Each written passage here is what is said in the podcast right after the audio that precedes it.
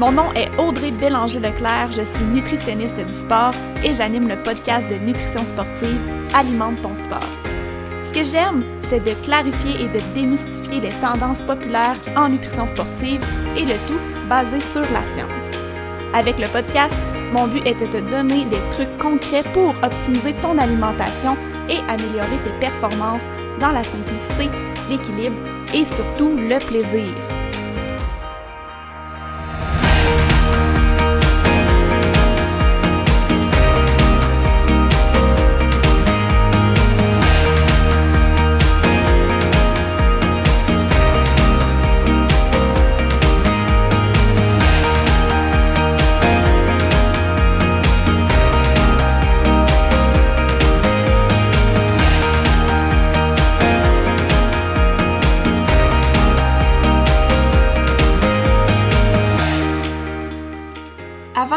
Dans le vif du sujet du jour, j'ai envie de prendre quelques minutes pour te parler de ma formation complètement gratuite, 4 étapes pour réussir tes objectifs de course en sentier.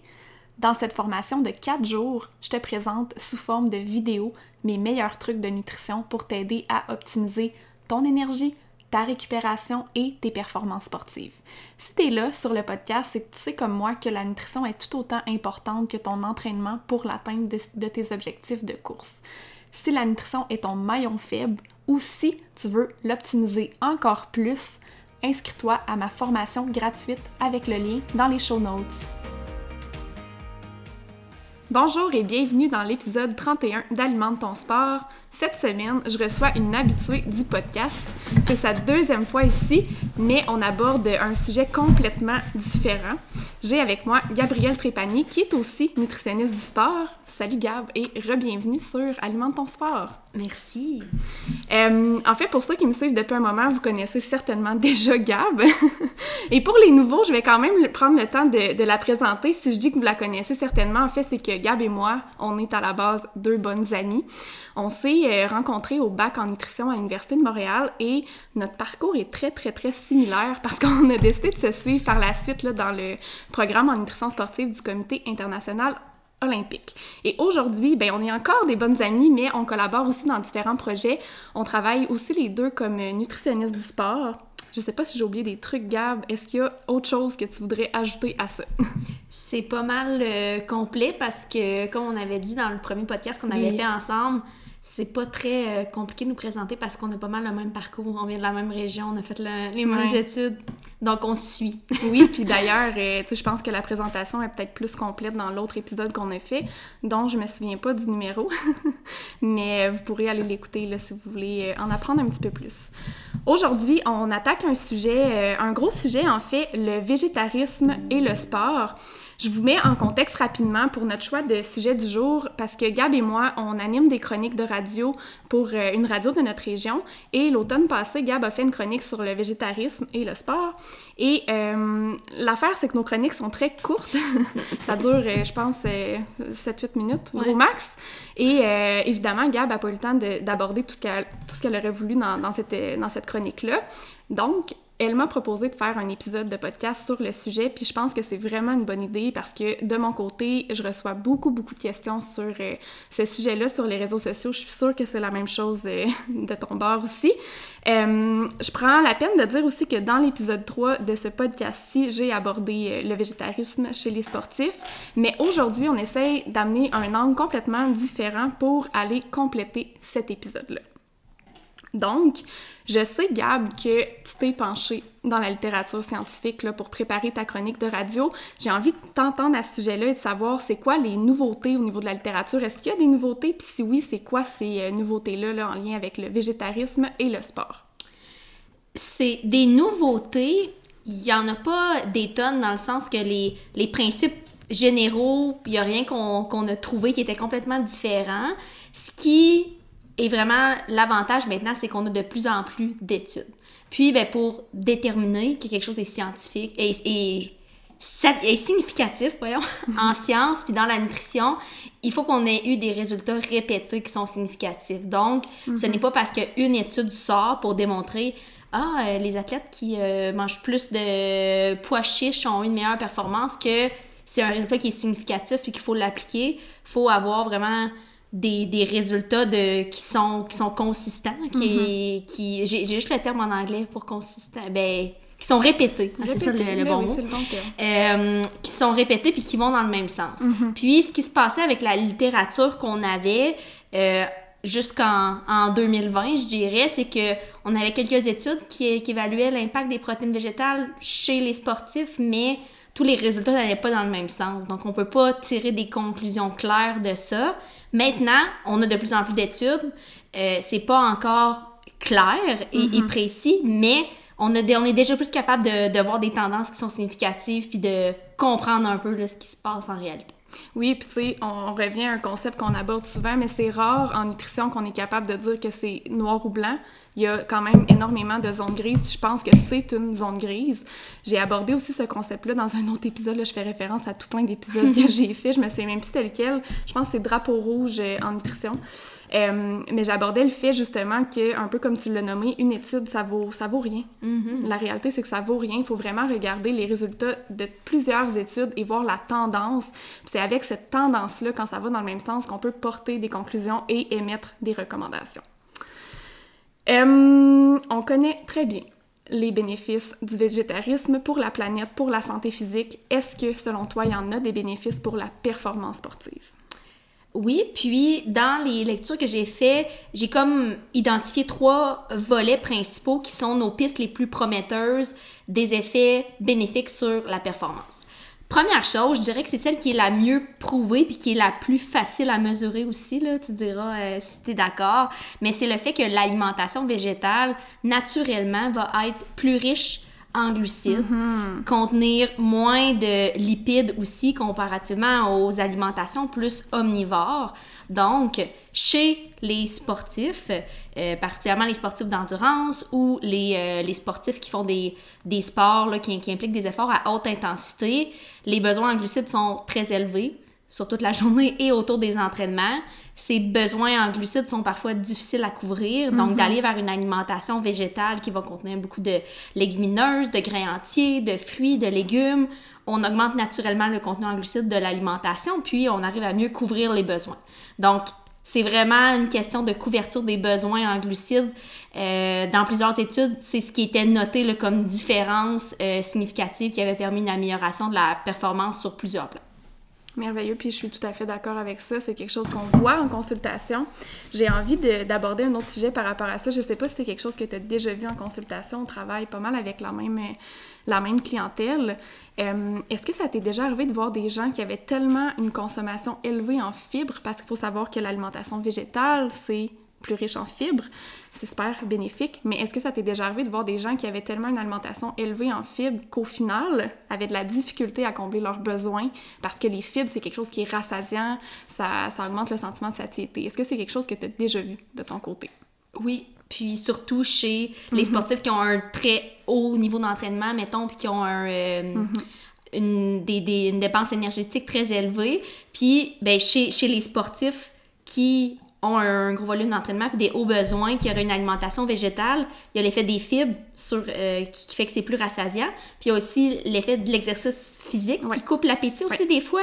Donc je pense que c'est le combo des deux ensemble aussi qui fait que c'est encore pire parce qu'il y a l'effet très rassasiant des fibres et l'activité physique alors que le corps a besoin de plus d'énergie. Fait que tu sais, je pense que ce qu'il faut garder en tête quand on, on parle de ça, c'est oui, l'alimentation végétale a des bénéfices définitivement. Euh, c'est probablement plus facile de combler nos besoins en glucides, mais il faut quand même, il y a un petit bémol, il faut faire attention parce que si notre alimentation est trop riche en fibres, c'est un élément de plus pour dire il y a peut-être un petit risque qu'on ne comble pas bien nos, nos besoins en énergie à ce moment-là. Mm-hmm. Puis, par contre, euh, seul petit point que je vais apporter, c'est pas que c'est euh, impossible, même si on a des, une hausse des dépenses énergétiques et qu'on mange végétal puis qu'on mange beaucoup de fibres. C'est juste qu'il faudra peut-être porter attention à aller rajouter plus de sources de glucides concentrés qui sont moins rassasiantes. Par exemple, mettre euh, du sirop d'érable, euh, mm-hmm. des recettes avec un peu de sucre ajouté, mm-hmm. prendre des féculents raffinés parfois au lieu des grains entiers. Donc, c'est juste qu'on on doit dévier un petit peu euh, de, certaines choses, mais c'est possible quand même. Puis tu me fais penser, là, je déroge un peu de notre plan de match parce qu'on s'était fait une petite, un petit plan, là, puis finalement, ben, à date, on le suit pas du tout, mais bon, je pense que c'est pertinent. Et ça fait un moment de ça, là, mais je me souviens qu'à un moment donné, ça fait peut-être un an et plus, tu avais fait un post sur Instagram, puis tu parlais justement d'ajout de matière grasse dans un repas. Est-ce que tu te souviens de ce Oui. post-là? Ouais. Puis ça va un, un peu dans le sens avec ce qu'on est en train d'aborder. Je trouve que ça fait... On, on pourrait en parler, là, parce que ça fait partie de, de ça. Mais t'avais... Je me rappelle pas exactement ce que tu avais dit, mais tu disais justement que pour arriver à combler nos besoins, si on est végétarien, végétalien, que ça peut être quelque chose qu'on met en place de dire je porte attention à ajouter euh, des, des, des sources de matière grasse comme euh, avocat, des huiles ou quoi que ce soit dans mon repas, question de s'assurer de combler mes besoins. Mhm. Tu te rappelles de ce Ouais. post-là? Oui. J'espère parce qu'il me semble que j'ai pas rêvé puis je le trouvais super pertinent. Euh, écoute, si on est capable de le retrouver, je pourrais peut-être Oui. le mettre Ouais, dans les show notes. Ce que j'expliquais, c'est que c'était important pour aller couvrir les, les besoins en énergie et en gras parce que Ouais. naturellement, l'alimentation végétarienne est plus riche en gras, mais le corps en a besoin d'un minimum. Puis l'autre chose, c'est que les gras, c'est aussi très important pour la synthèse des hormones de la satiété. Donc les hormones qui vont nous dire j'ai plus faim, t'as assez mangé. Donc si on a une alimentation qui est trop faible en gras, les gens ont l'impression d'avoir toujours faim, mais c'est probablement parce que l'alimentation manque un peu de gras, donc c'est Ouais. faut en- enrichir un peu avec les gras, puis des fois avec les glucides aussi. euh, Fait que tu vois, on n'avait pas prévu en parler, mais finalement, c'était super Hey, pertinent. Puis si jamais on retrouve le post en question, je vais le joindre. Je vais le retrouver. Euh, Est-ce que selon toi, il y a des trucs qu'on doit vérifier, des trucs à faire attention quand on décide de faire le tournant puis d'aller vers une alimentation végétale si on est sportif? Euh, oui, mais euh, au niveau des, euh, des bénéfices, on s'est euh, éparpillé un peu, mais j'avais dit que j'en avais trois, on en a nommé juste un. T'as raison. Allons-y avec les deux autres. On, on savait qu'on allait s'éloigner de notre plan, là, mais on- juste pour euh, si, les, si les gens avaient hâte aux deux autres. Ouais, on va y aller, on va y aller. Le deuxième, ça serait euh, au niveau de la santé cardiovasculaire. Parce que, naturellement, l'alimentation végétarienne ou végétalienne, on confond un petit peu tout, euh, tous les types de, de végétarisme ici, va contenir moins de gras saturés, moins de gras euh, de, de cholestérol aussi, euh, qu'une alimentation de type plus omnivore. Et ça, ça va avoir un impact bénéfique sur le bilan lipidique. Le bilan lipidique, c'est le profil de gras qui circule dans notre sang. Donc, par exemple, quand on, on peut penser à quand on va passer une prise de sang pour vérifier notre taux de cholestérol. Donc, si on a un bilan lipidique plus intéressant, donc des, du bon cholestérol qui, circule euh, dans le sang, ce que ça fait aussi, c'est que euh, ça améliore la, viscosité du sang. Euh, Puis, ben, l'oxygénation des tissus et des muscles est plus efficace, plus rapide. Ce qui est super intéressant quand on fait du sport parce qu'on veut euh, avoir de l'oxygène, des nutriments qui arrivent aux muscles, être capable de bien évacuer les déchets. Donc ça, c'est quelque chose qui a été mesuré par plusieurs études, vu vraiment l'amélioration sur le bilan lipidique puis la viscosité du sang. Ça aurait un impact sur la performance. Ah, puis c'est sur la, livraison d'oxygène et de nutriments aux muscles parce que c'est ce qu'on a besoin pendant l'effort C'est pour être quelque chose qu'on performant. essaie d'améliorer quand on s'entraîne. C'est un, c'est euh, un facteur qu'on veut améliorer avec l'entraînement. Fait que si l'alimentation peut avoir son rôle à jouer, c'est encore plus intéressant. Mhm. Puis le dernier, je te laisse aller. Là. Je, je saute pas euh, à la prochaine étape tout de suite. Merci. Le dernier, euh, ben, c'est au niveau de la qualité nutritionnelle parce que, encore une fois, en mangeant plus d'aliments d'origine végétale, souvent on va aller chercher plus de, de micronutriments, c'est-à-dire des vitamines, des minéraux. Puis, ben, il y a beaucoup de ces vitamines et minéraux-là qui sont des antioxydants, donc qui vont aider à euh, réduire l'inflammation après un- une activité physique. En gros, l'inflammation, si on veut euh, vulgariser ça, c'est un peu le stress de l'entraînement. C'est comme un, stress, un choc pour le corps. Il y a plein de mécanismes qui se mettent en, en branle pour retourner à l'équilibre, puis d'avoir des vitamines, des minéraux, comme ceux qu'on trouve dans l'alimentation végétale, ça va aider à ramener cet équilibre-là, puis à plus retourner à notre base pour être capable de récupérer aussi là, du stress de l'entraînement. Puis étant donné que, bon, t'as nommé euh, que l'alimentation végétale nous permet d'aller chercher euh, plus de vitamines min- minéraux, je fais le pont, puis je vais aller vers la question qu'on avait prévue sur ce sujet-là. Euh, J'en ai parlé un petit peu dans, dans l'autre épisode que j'avais fait. J'avais parlé entre autres du fer, de la vitamine B12, B12 qui sont des nutriments à vérifier quand on adopte une alimentation végétale. Aujourd'hui, j'ai envie qu'on parle du calcium et des oméga 3 étant donné que j'avais déjà abordé les autres dans l'autre euh, épisode, c'est aussi deux nutriments à vérifier quand on est principalement végétalien, Ça, ça veut dire qu'on consomme aucun produit animaux. Euh, je te laisse aller, là, j'ai nommé les deux, les deux nutriments. Vas-y avec lequel tu veux aborder en premier. Je vais, commencer avec les oméga 3. Euh, les meilleures sources d'oméga 3 dans l'alimentation, ce sont euh, les poissons gras. Donc, si on est végétalien, végétarien, on n'en consommera pas. il y a plusieurs sources végétales aussi. parmi les meilleures, les graines de lin, graines de chia, les noix de Grenoble, l'huile de canola euh, également. Puis, si c'est difficile d'aller en chercher suffisamment euh, uniquement avec l'alimentation, il y a maintenant aussi des euh, suppléments à base d'algues qui mhm. vont être des suppléments d'oméga 3 végétaliens parce que sinon, la majorité des suppléments d'oméga 3 disponibles, c'est de l'huile de poisson. Donc, ça ne mhm. fonctionne pas pour quelqu'un qui est végétalien. Alors, il y a ces options-là qu'on peut utiliser. Et en termes d'ordre de grandeur, parce que euh, pour avoir une idée combien il faut en prendre. Si on prend un peu les, les, les besoins moyens d'un euh, adulte en oméga 3, ça prendrait environ 2 cuillères à soupe de graines de lin ou euh, d'huile de canola par jour, ou bien un tiers de tasse de noix de Grenoble. Donc, deux cuillères à soupe de graines de lin, c'est quand même facile à intégrer. Mhm. pas, ça en prend pas euh, deux tasses par jour. On peut en saupoudrer un peu dans euh, le yogourt, dans le, gruau, sur des salades, c'est super bon aussi. Ça rajoute un petit goût de noisette. On peut même remplacer une partie de la farine par des graines de lin moulu, par exemple, dans une recette. Si on remplace à peu près le un quart ou un tiers de la farine dans des recettes de muffins, de galettes par les graines de lin, ça fonctionne super bien. Puis on va chercher notre euh, ratio d'oméga 3 en même temps. Ouais. Je sais pas si tu as d'autres trucs. Ben non, je pense que c'est vraiment complet. Puis ce qu'il faut retenir de ça, c'est que même si on est végétalien, c'est possible de mhm. combler nos besoins par l'alimentation, mais si c'est pas possible parce qu'on n'arrive pas à intégrer ce que tu as nommé, euh, il existe quand même des suppléments euh, à base d'algues. Puis euh, aussi, ben, j'ai nommé l'huile de canola, mais je sais pas toi si tu remarques ça, mais il y a beaucoup de gens qui ont l'impression que l'huile de canola, c'est pas une huile qui est intéressante. Elle a comme pas une bonne réputation. Oui, ben les gens utilisent beaucoup, beaucoup l'huile d'olive, principalement. Puis en fait, tu sais, par rapport aux huiles, tu, tu diras si tu es d'accord avec moi, mais moi, ce que je recommande tout le temps, ça revient avec beaucoup de recommandations nutrition, mais c'est d'avoir une variété d'huiles. Fait qu'on peut utiliser différentes huiles pour faire nos vinaigrettes, différentes huiles aussi même à la cuisson. Il y a des huiles qui sont mieux là, pour la cuisson, mais d'avoir une variété d'huiles, ça nous permet d'aller chercher une variété de nutriments, encore une fois, une variété de types de, de lipides donc, euh, c'est super intéressant. Mm-hmm. C'est vrai que l'huile de canola, là, ouais. une mauvaise Puis pourtant, ben, c'est l'huile qui est la l'huile végétale qui est la plus riche euh, en oméga 3, ou parmi les, les, plus riches. Euh, l'huile d'olive contient donc bon, bon, gras, mais ce ne mm-hmm. sont pas des oméga 3. Donc, on peut aussi... C'est une huile qui a au goût neutre. Donc, pour la mettre dans les recettes, mettons, au lieu de...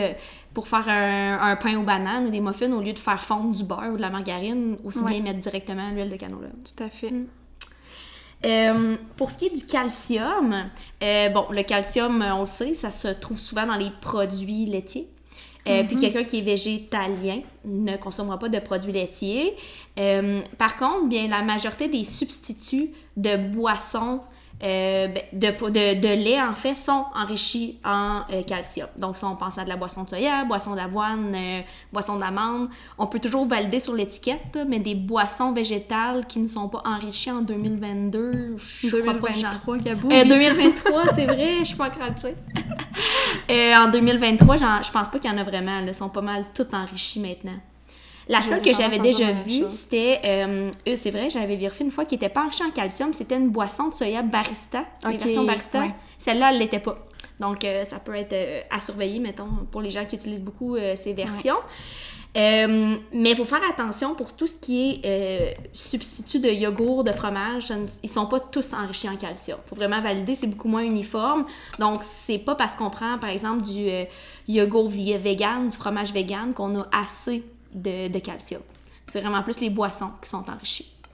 Puis sinon, euh, dans les euh, noix, on en trouve particulièrement dans les amandes. Mm-hmm. Le tofu aussi, qui est coagulé avec du calcium, c'est une excellente source de euh, calcium. Encore là, juste vérifier sur l'emballage dans les ingrédients qu'il y a un, additif à base de calcium. Ça peut être différents types, mais tant qu'on on va voir vraiment le mot calcium dans mm-hmm. la liste d'ingrédients. Euh, ça serait pas mal celle-là, mes principales. Je sais pas toi si y en a d'autres ben, C'est complet aussi, puis ce qu'il faut retenir, je fais la petite conclusion de ça, on est capable de combler nos besoins en, calcium, même si on Mhm. est végétalien. Mhm. c'est juste qu'il faut faire des petites vérifications pour, euh, pour s'assurer, mais c'est tout à fait possible.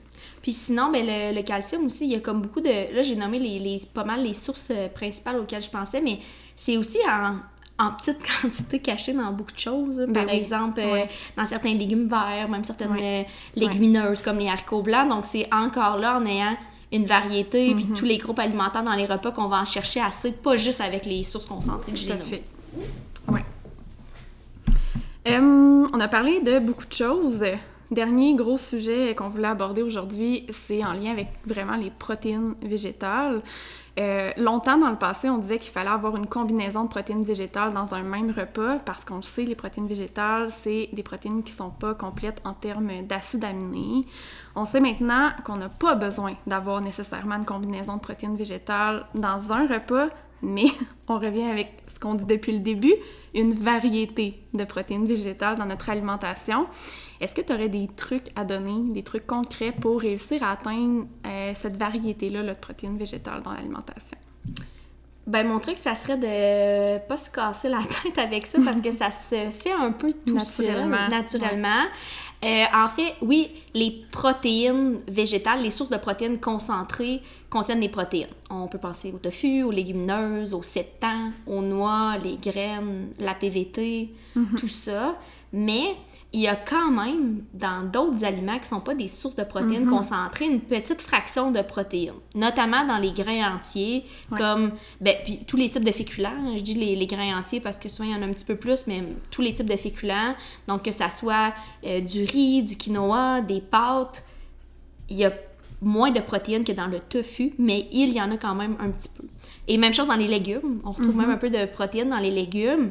Donc, tant que j'ai un repas avec tous les, les groupes alimentaires qu'on qu'on souhaite retrouver dans l'assiette d'un sportif, donc une portion de féculents, une portion de protéines, une portion de, de légumes et ou de fruits euh, selon le, le repas, euh, j'ai déjà une bonne combinaison d'acides aminés parce que Ouais. j'étais allée chercher un peu d'acides aminés. Ben, j'étais allée chercher des acides aminés dans mes légumineuses, dans mon riz, dans mes légumes.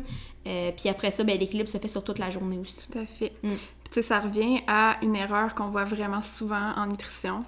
Euh, les gens associent un aliment à un nutriment, souvent. Puis là, tu viens de, de- de très bien démontrer tout ça. Il faut retenir qu'un aliment, c'est pas seulement un seul nutriment. Un aliment, c'est une matrice de plusieurs nutriments. Donc, c'est facile d'avoir une variété alimentaire si on mange différents aliments. Ça nous permet d'aller chercher une matrice de nutriments qui est plus grande. Mhm.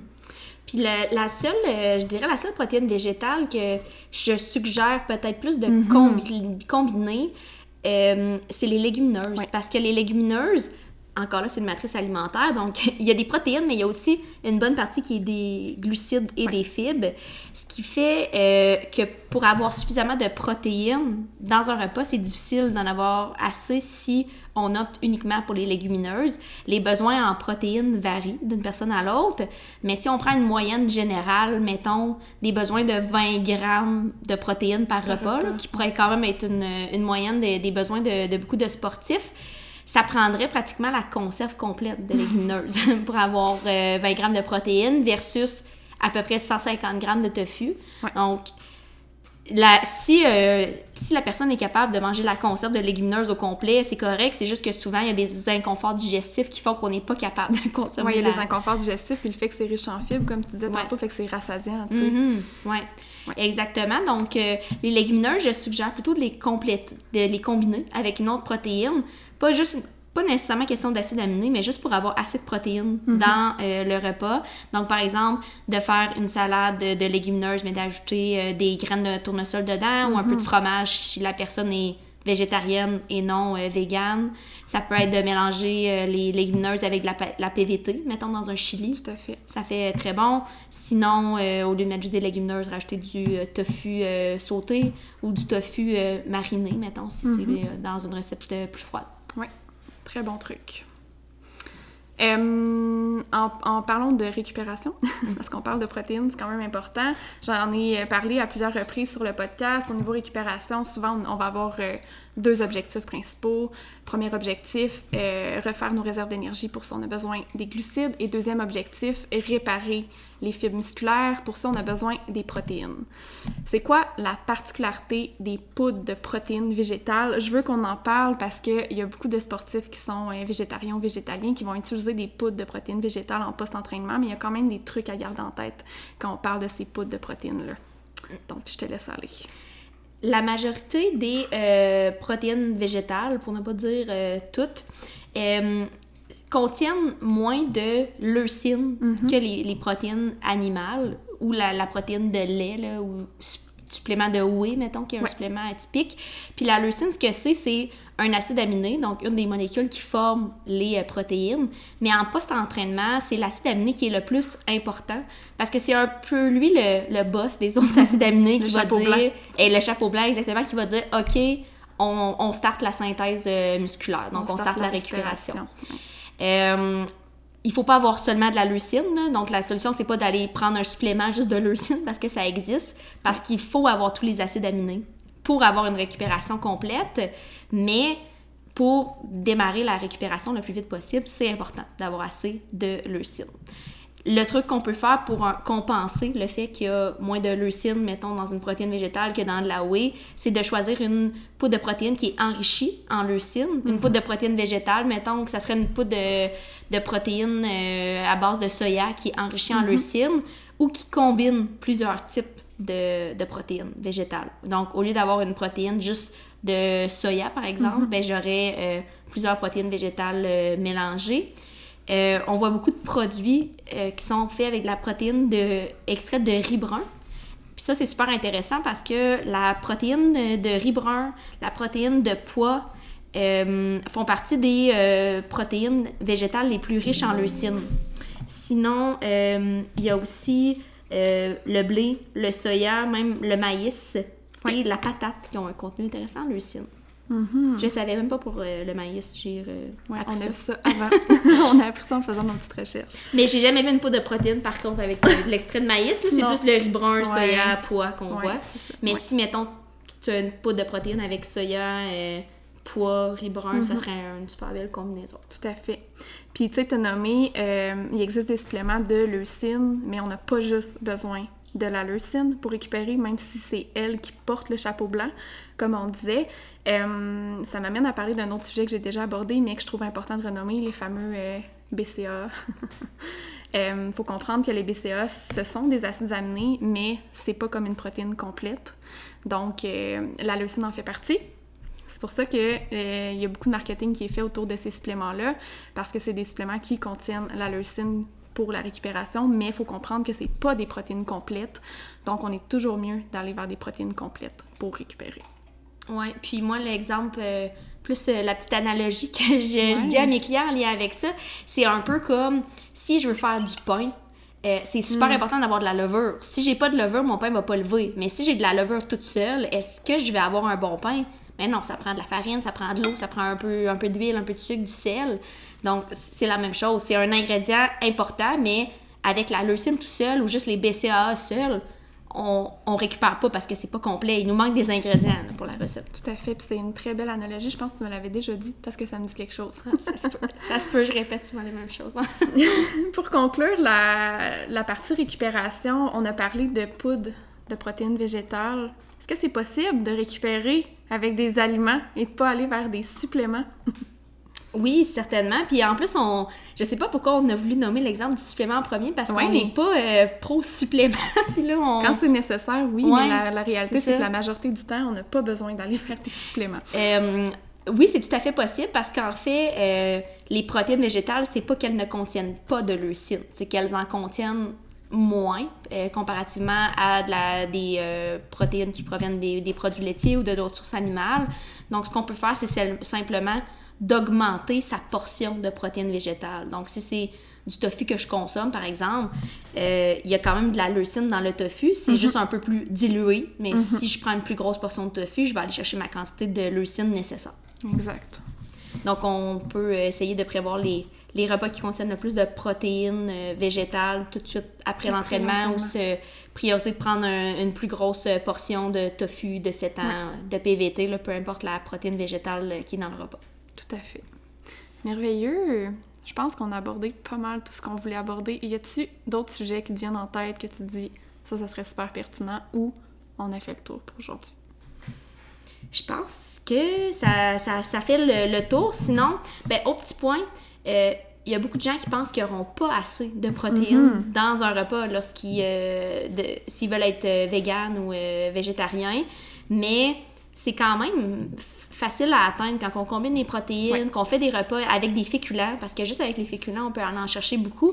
Puis, s'il y en a qui se demandent à quoi ça peut ressembler, euh, Shérif est en train de boire de l'eau, on s'excuse. Mon, mon petit chien avait soif.